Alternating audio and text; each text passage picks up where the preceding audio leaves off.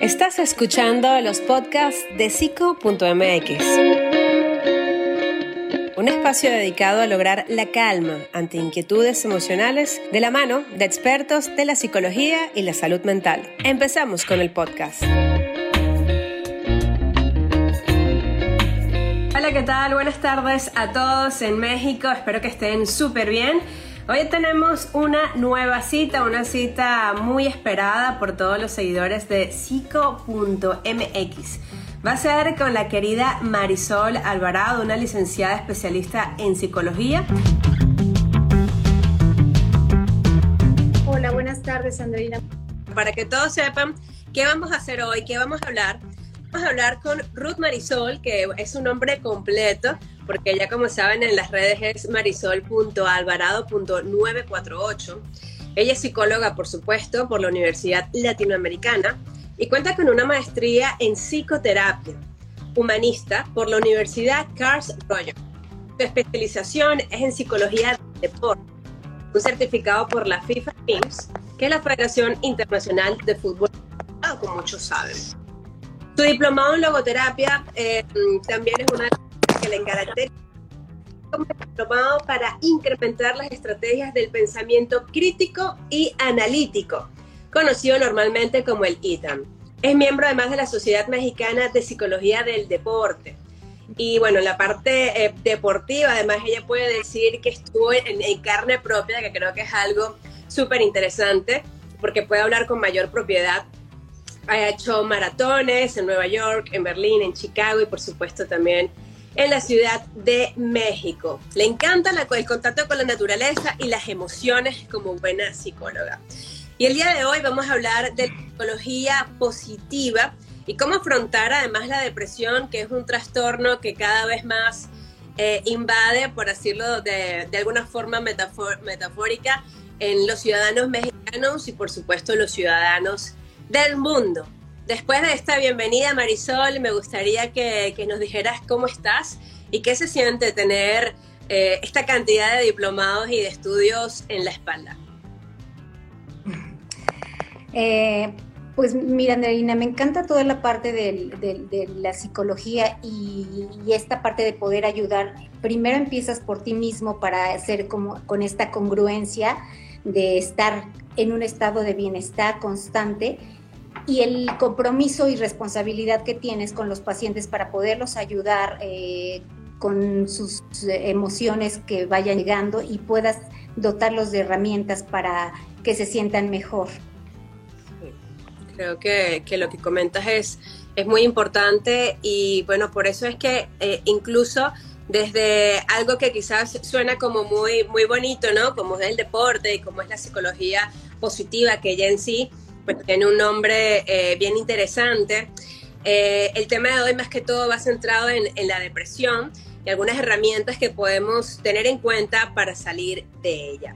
Así que primero que nada me gustaría que nos dijeras desde tu punto de vista qué es la psicología positiva.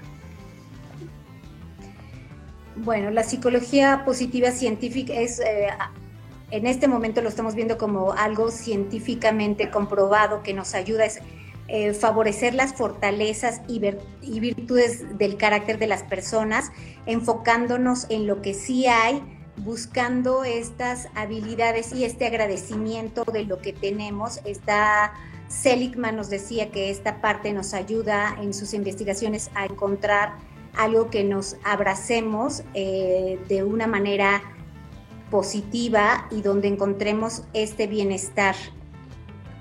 Muy bien. Muy bien, y ahora para ya terminar como de explicar el título de este taller de hoy, ¿qué es la depresión? Bueno, la depresión es un tema bastante delicado, es una emoción que puede llevarnos a momentos muy difíciles.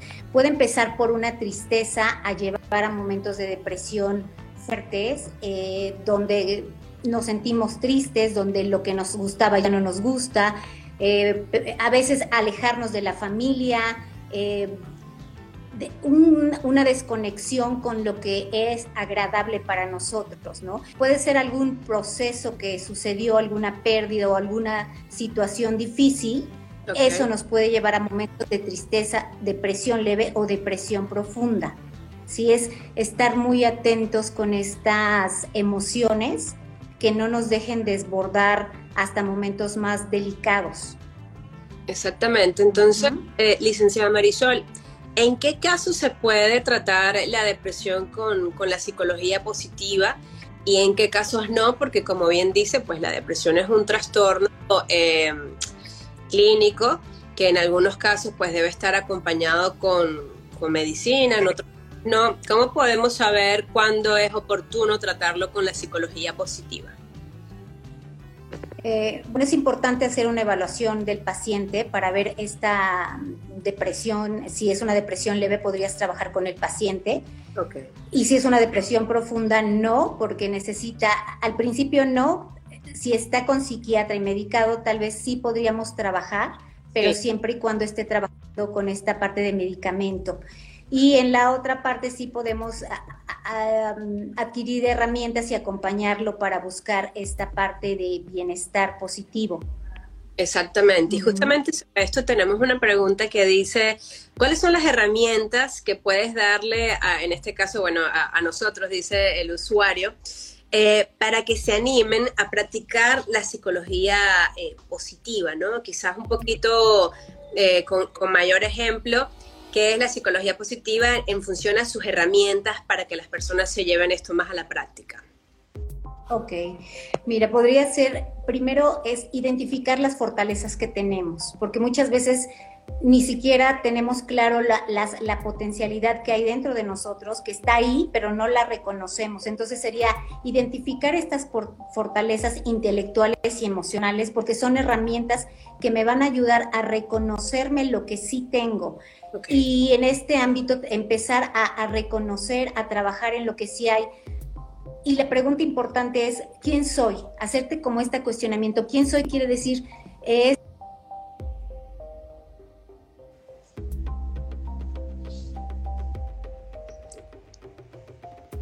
Eh, Andreina, ¿me escuchas? Ahora sí la escucho otra vez. Sí, perfecto.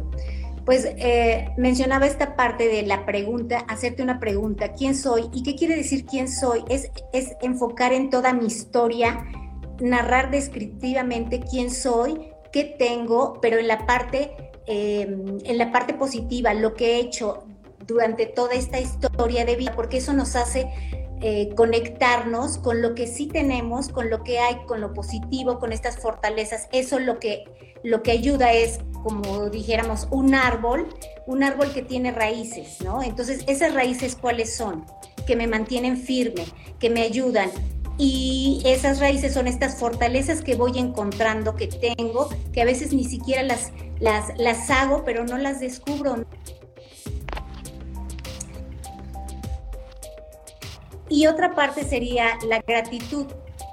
La gratitud es sumamente importante, ¿no? Porque hay una conexión de, de no solo agradecer lo que estoy teniendo en este momento, sino las personas que suman a mi vida. Porque muchas veces una palabra de alguien, un consejo, un acompañamiento te hace la diferencia, ¿no?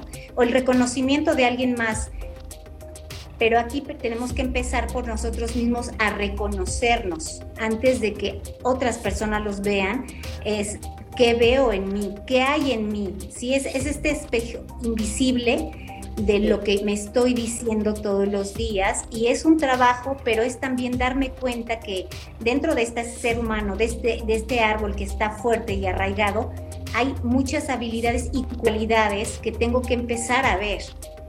Claro.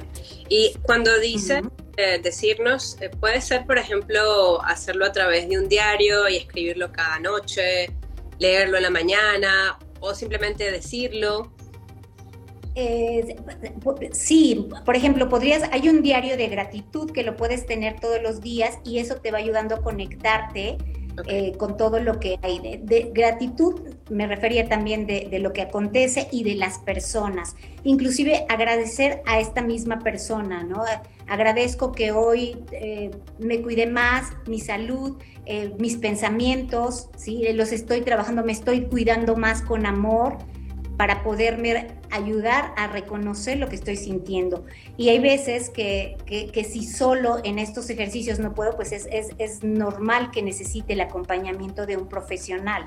Claro, claro, simplemente que cuando comenzabas explicando la pregunta de quién soy, Muchas veces hemos hablado eh, en otros lives que la gente a veces pierde un poco el tema de la identidad, ¿no? Y sobre todo, por ejemplo, cuando las mujeres son madres, entonces antes quizás tenían una carrera eh, como ejecutiva y pues ahora son madres, pero también son ejecutivas y se pierde un poco el tema de la identidad y quizás preguntarse quién soy sin el apoyo de un profesional en la psicología positiva, pues pudiera ser un poquito más Sí, ahí serían, pueden ser estas tres preguntas. ¿Quién soy? ¿A dónde voy y con quién voy?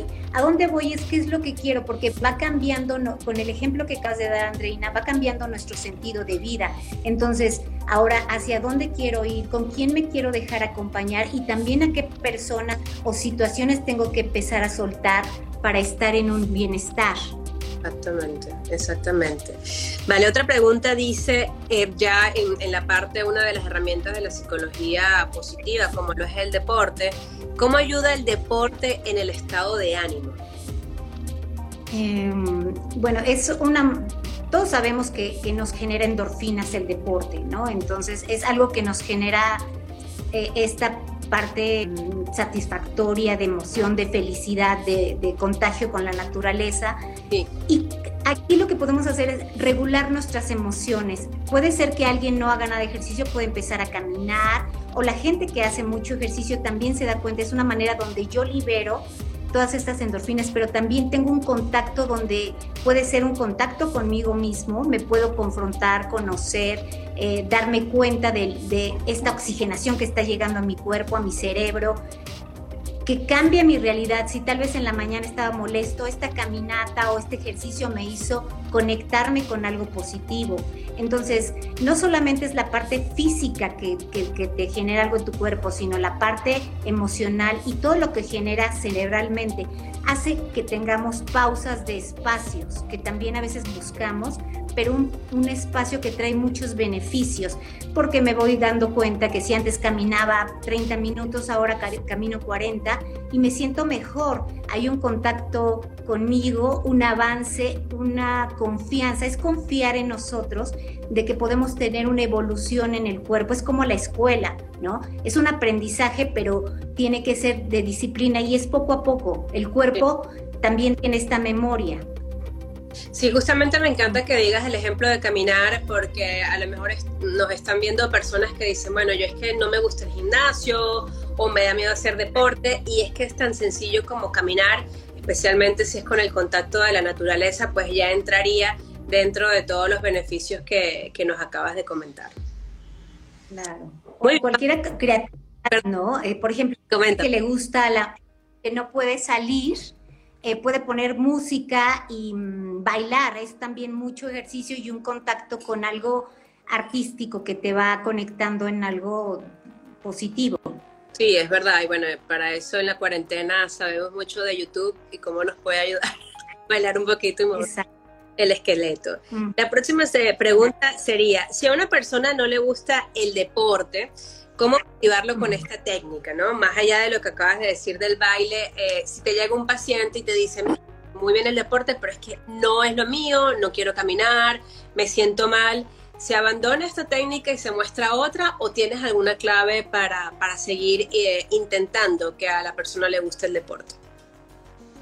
Eh, podemos hacer, eh, intentarlo, como por ejemplo un sentido de pertenencia, ¿no? El sentido de pertenencia es importante porque puedo hacerlo con alguien que me sienta acompañado, porque hasta la gente dice, cuando entreno con alguien más lo hago muy rápido, no me, no me siento tan agobiado, tan cansado, porque estás en un sentido de pertenencia a alguien que está viviendo lo mismo que tú y va a tu mismo ritmo, en una conversación. eso puede ser atractivo para la persona y puede ser una manera donde él se, se contagie, se enganche para que lo pueda hacer y después empiece a darse cuenta de los beneficios que va a traer para él, ¿no?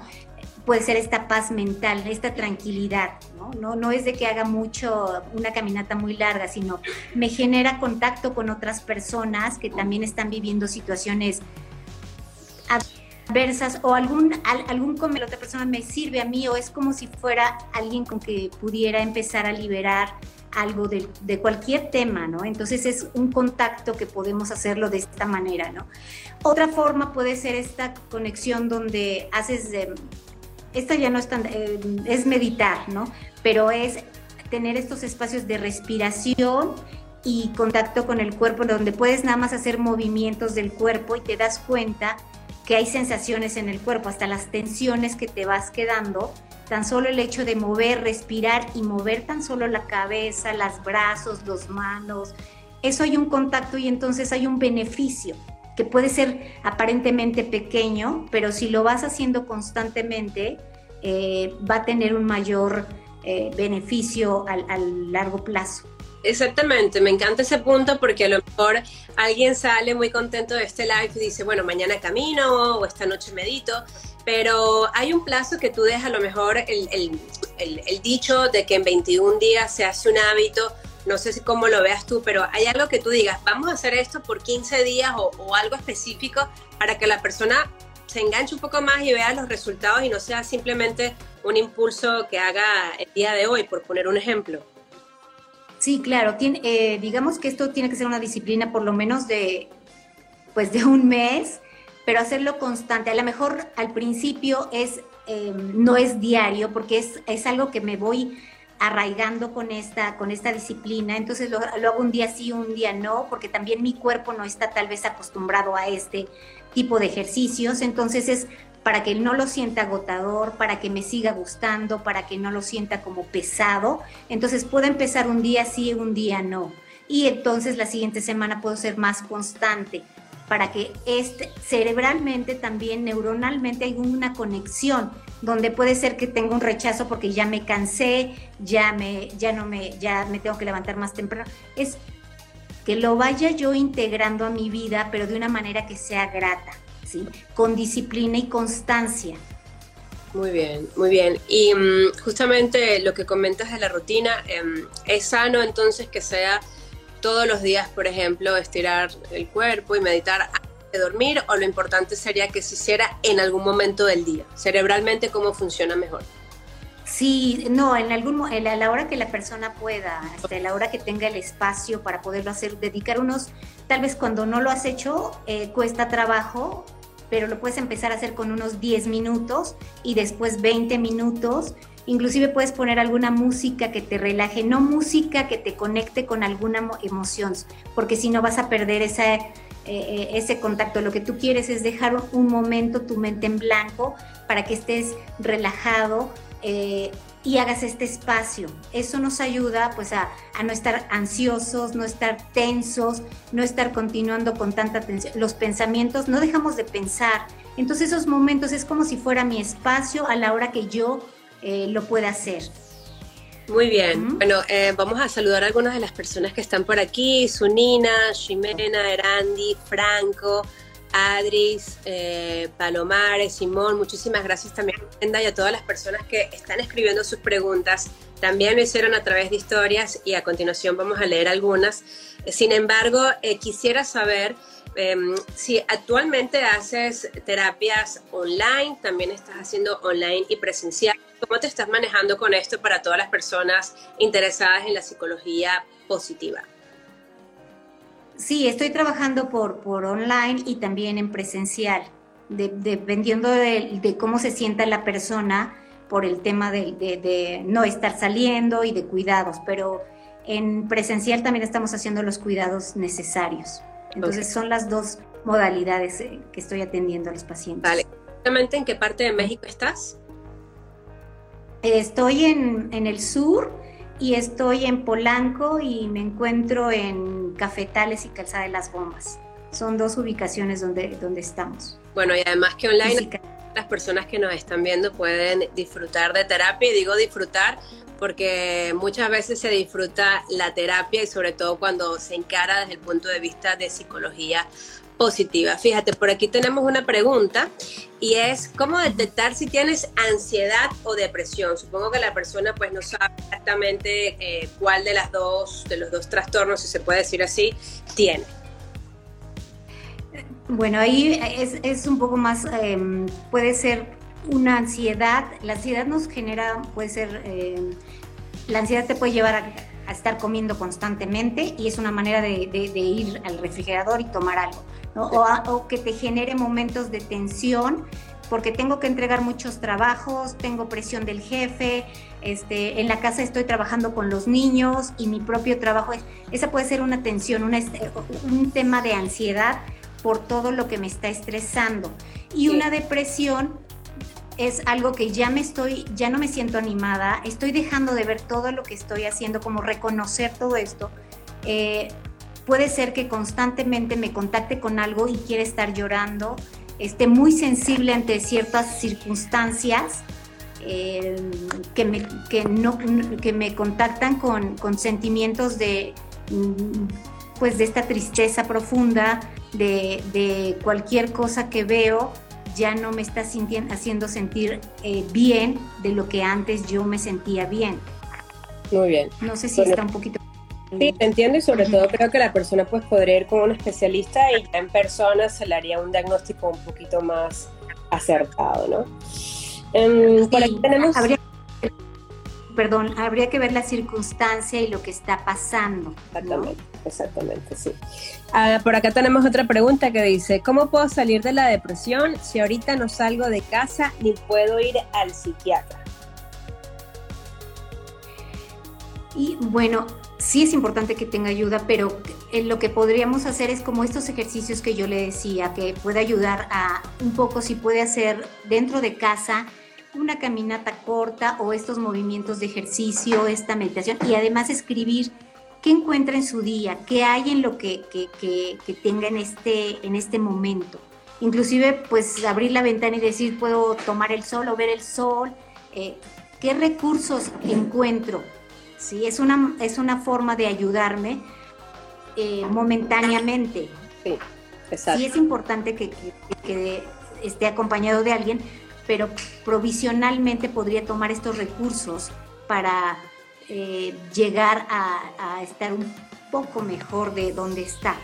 Claro, y, además recordarme a, a Sayuri Barrabajo es, eh, perdón, perdón, que, bueno, muchos eh, psicoterapeutas, muchos psicólogos y, por supuesto, psiquiatras y profesionales de la salud mental en estos casos de la pandemia están atendiendo bastante por teléfono y, bueno, si, si algunos pensamientos son muy obsesivos, como otra pregunta que, que nos hicieron también, que la persona tenía ideas suicidas, hay que llamar efectivamente porque ya es casi una emergencia.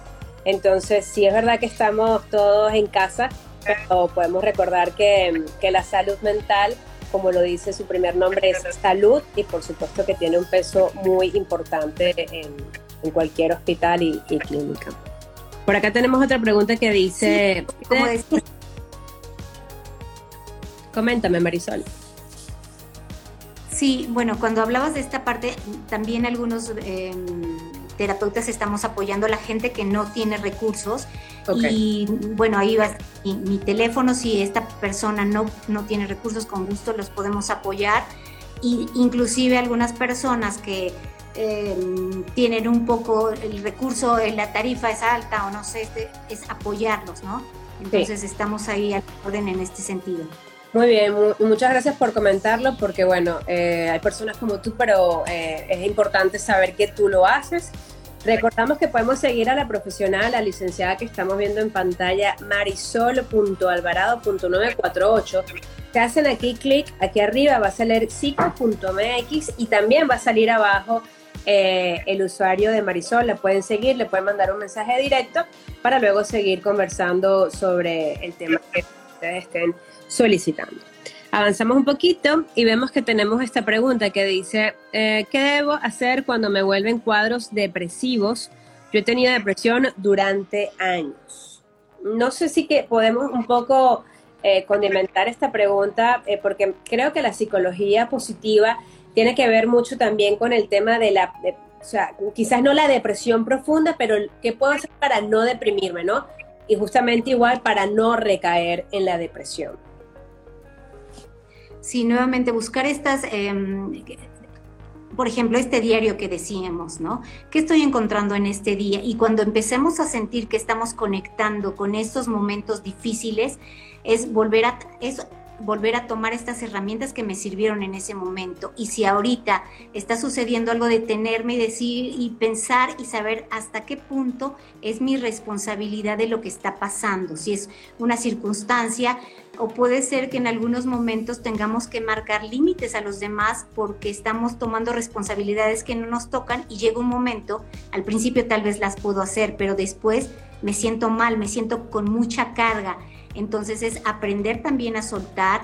Escribir ayuda mucho de cómo me estoy sintiendo, porque después que la lees con calma, estás encontrando que algunas cosas pueden ser que, sean tu responsabilidad y otras cosas no te pertenezcan. Entonces es una manera también de reflexionar, de tener un contacto y también de soltar lo que no me, no me está ayudando porque está, puede ser una carga, yo diría que traemos diario y entonces no ayuda a, mi día a día, ¿no? Entonces es esta parte donde puedo también soltar, trabajar en esta parte de escribir qué me está sucediendo y, es una manera también de, de, identificar ahí algunas circunstancias.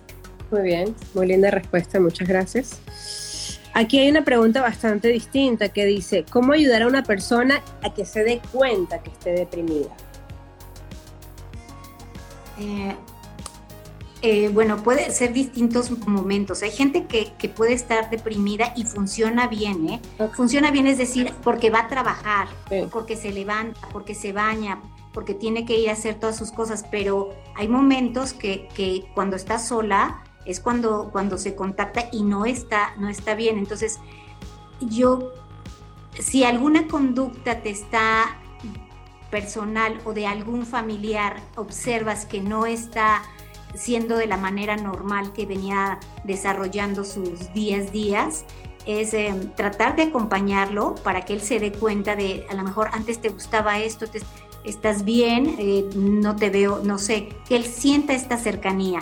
Y como ser humano nos conocemos un poco más, detenerme y escucharme, algo está pasando conmigo que no estoy haciendo lo que siempre hacía antes de que se llegue esto a avanzar y sea momentos más delicados, porque pueden ser meses y a veces años y entonces esa, esa depresión, salir de ahí es muy, muy complicado, porque ya, ya avancé y pasé por muchos momentos. Eh, yo diría que hay un beneficio en, la, en la terapia y es como la canasta básica, yo digo, de las emociones en esta canasta básica, ¿qué necesito? Reconocerme, encontrar que hay algo en mi día, eh, aceptar también que no siempre voy a estar feliz, aceptar que hoy está moviéndose la vida y que hay cosas, circunstancias y, o momentos difíciles, pero en esta canasta voy, voy recogiendo o voy sacando cosas que no son necesarias para estar bien, ¿sí? muy bien, muy interesante además y una pregunta que nos hacen muchísimo. Eh, bueno, vamos ya con la última Mm, pregunta, dice, si no se trata la depresión, puede desencadenar a algo peor. Sí, por supuesto, es lo que mencionaba ahorita, eh, puede llegar a momentos más, más, más delicados, ¿sí? Inclusive tú lo dijiste hace ratito, cada persona es distinta, pero hay gente que no encontraría un sentido a su vida y puede llegar a suicidarse. Entonces sí es, sí es importante acompañarlo y que la gente no crea que también hay gente que, que, no minimice esta situación. Sí es un tema bastante delicado que nos puede llevar a la muerte. Y yo creo que inclusive podríamos también hacer hasta en nuestras referencias familiares, que a veces no lo hacemos, en nuestra historia saber no solamente de cómo es nuestras, hace tres generaciones, cómo vivían eh, en su sistema familiar, en tema de enfermedad, en tema de, profesión, o sea, tener un poco más de un contexto, porque esto nos ayuda inclusive para saber si hay algún, algún antecedente de depresión en la familia, tener, tener esta claridad y que esto nos puede ayudar a los síntomas que estamos teniendo que pueden venir en algún momento hace tres generaciones y no lo sabían, ¿no? Exactamente. Es importante. Es muy importante, licenciada Marisol, porque recientemente estábamos conversando sobre la prevención del suicidio y a veces creemos que por decirlo le damos ideas a las personas y es justo lo contrario, es, importante saber que la tasa mundial es bastante alta, que, que, que, bueno, que es algo que se puede mejorar incluso como, como seres humanos, como nación, como sociedad. Y una de las cosas es estar muy alertas y decirlo, porque antes popularmente se creía que era una manipulación y está demostrado que pues en la mayoría de los casos no es una manipulación, es más bien una alerta, un escúchame. Entonces pues me ha gustado mucho su respuesta en relación al tema porque como bien dice es un tema muy delicado. Vamos a hacer una más que muchísimas personas nos están escribiendo. Mm, mm, mm, bueno, ya esta no tiene mucho que ver con, el tema. Eh, me gustaría que ya lo tratáramos en otro live porque habla de, la ansiedad, ¿no? Pero simplemente para hacer un pequeño resumen, la ansiedad también se puede tratar con la psicología positiva. Sí, por supuesto, sí, sí, claro. Eh, hacemos eh, todos estos ejercicios que pueden em, disminuir esta ansiedad poco a poco, ¿no? Entonces, hasta estas preguntas, porque eh, ¿por qué me estoy sintiendo así? Ellos, la misma persona, detenerse y qué le está generando esta ansiedad.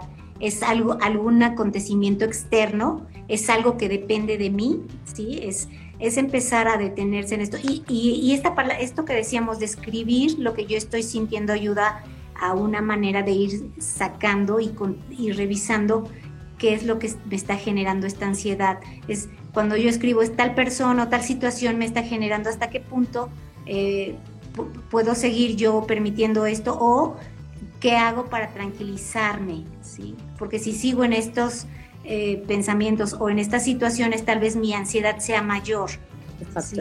Exactamente. Bueno, muchísimas gracias, licenciada Marisol. La verdad es que estamos muy contentos por todas las respuestas que le dio a todos los usuarios.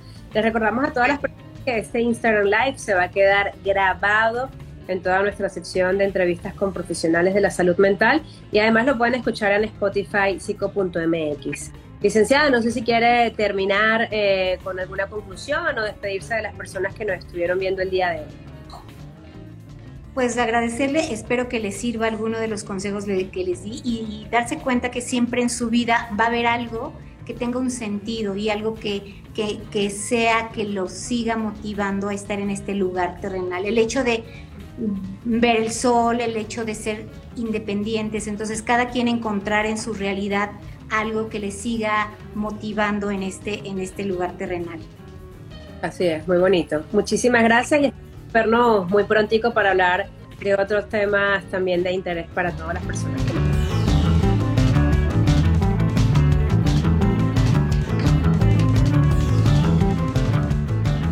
Bueno, hasta aquí llegamos con el live del día de hoy. Si hablábamos de la depresión, nosotros nos vemos el próximo miércoles con un tema muy interesante. También va a tener que ver un poco con la depresión, para saber esa diferencia entre depresión versus tristeza, que a veces no sabemos esa pequeña línea delgada y un profesional de la salud mental nos va a ayudar a descifrarlo. Gracias a todos. Hasta luego.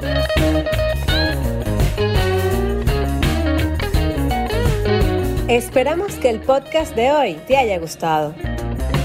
Recuerda que tienes todos estos temas disponibles en nuestro portal web psico.mx. Además, puedes ver el video completo en Instagram TV en arroba psico.mx. Nos vemos en el próximo podcast.